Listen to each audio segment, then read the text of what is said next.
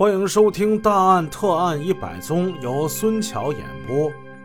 北京市检察机关自案发起即介入了此案的侦查。用检察官的行话来说，这叫提前介入。这是检察机关为更好、依法、高效、准确、有力地打击刑事犯罪而提出的一种新的办案方法。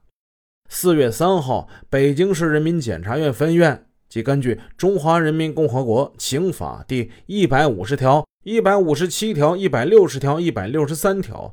并根据全国人大常委会关于严惩严重危害社会治安的犯罪分子的决定，以暴力威胁方式阻碍国家工作人员依法执行职务罪，以暴力等方式抢劫公司财物、聚众斗殴、寻衅滋事、破坏公共秩序、违反枪支管理规定。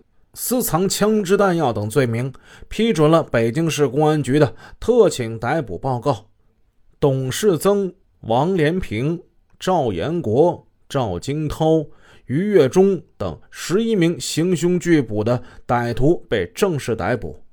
经过审查之后，检察机关对此案依法向法院提起公诉。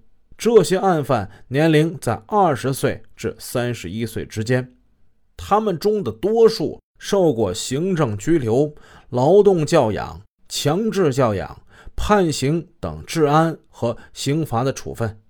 警方有关人士在案后向新闻记者介绍，这次行凶拘捕案的罪犯均是一些作恶多端的首恶分子。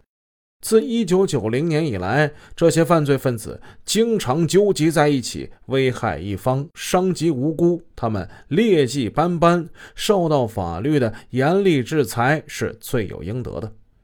北京市公安局有关责任人王鼎峰向新闻界通报说，这起案件的侦破，警方得到了广大人民群众及社会各界的支持和帮助，得到了兄弟省市公安机关的大力协助。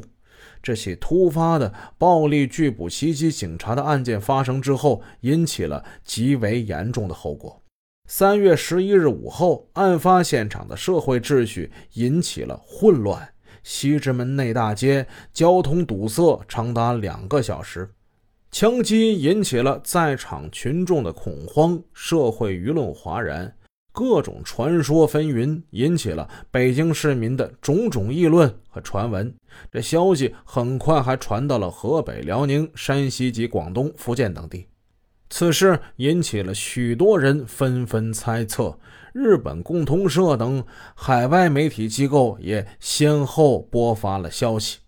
案发当时，除了一辆公共电车的挡风玻璃被歹徒击中，车辆停驶之外，另一位某部的部长因公乘车经过，这辆车的车窗玻璃也被歹徒的枪弹击中，所幸未伤及车内人员。此案之中最严重的后果是人员的损伤。为了公众的利益，十余名警察身体不同程度受到了损伤，另外还有三名无辜群众身中猎枪的沙弹。当然，他们都不是最严重的，最严重的就是我们前文说的刑警队的副队长老殷，他的伤情最重。据医院称，他的左眼被铅弹打中，已经完全失明，右眼视力下降，至今他的头颅之内还存有七颗沙弹。老殷还未脱离生命危险，前途未卜。他是听到歹徒有枪的情况之下向歹徒冲过去的。面对凶残的歹徒，老殷表现出了人民警察大无畏的胆略与气魄。至今，现场仍留有老殷的血痕。他将永远证实着这位刑警为国家、为人民的奉献精神。老殷今年其实不算老，四十七岁。他从事刑警工作已经近三十年了，经历过不知道多少次的危险，几乎是未损一根汗毛的都闯过来了。据了解，他的人说，二处很多起大案的告破都跟老殷有关，好多次呢玩命的事可都是老殷带着人往前冲的。因破案出色，他曾经多次立功。几年前有一次，刑侦处要抓一个抢劫杀人犯。根据情报，这一天罪犯与同伙持械在天坛公园北门一带活动。老殷当时的任务就是带领几名年轻的刑警，在第一线直接要抓住歹徒。凡是老殷总是自己带头往前冲，这一次他也不例外。只见他面对着举刀的歹徒扑了上去，他躲过了歹徒砍过来的第一刀，并一脚将歹徒踹倒。这次老殷负伤躺在床上，同志们都鼓励他，并祝愿他早日康复。万幸的是，老殷最终脱离了生命危险。他有一个儿子，在北京的一所饭店工作。老殷负伤之后，在医院还向组织上提出，想让自己的儿子接他的班继续干刑警。打虎亲兄弟，上阵父子兵，不怕流血，不怕牺牲。倒了一个，我可以让儿子再上。不得不说，老殷好样的。受伤的不止老殷一个，二十多岁的刑警小任当场。被歹徒从后边击中了数枪，至今他的腰椎骨上还留着沙弹呢。枪伤伤及了他的内脏，这时本来就瘦弱的他，连续一个多月不能进食。小任他是在扑倒了案犯之后，按着案犯正在实施强制措施时，被凶犯董世增突然从后背击中的。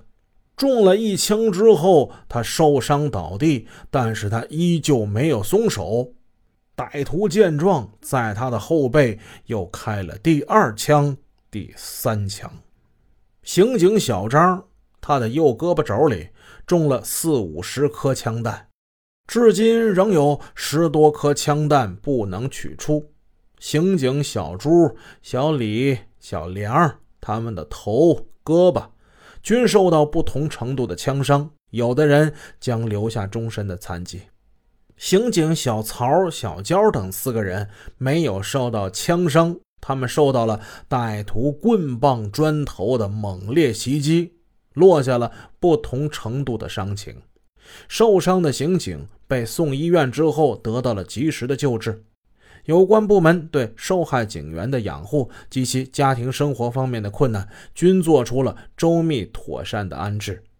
时间来到一九九二年五月八日，北京市中级人民法院对此案的主要案犯作出了一审判决。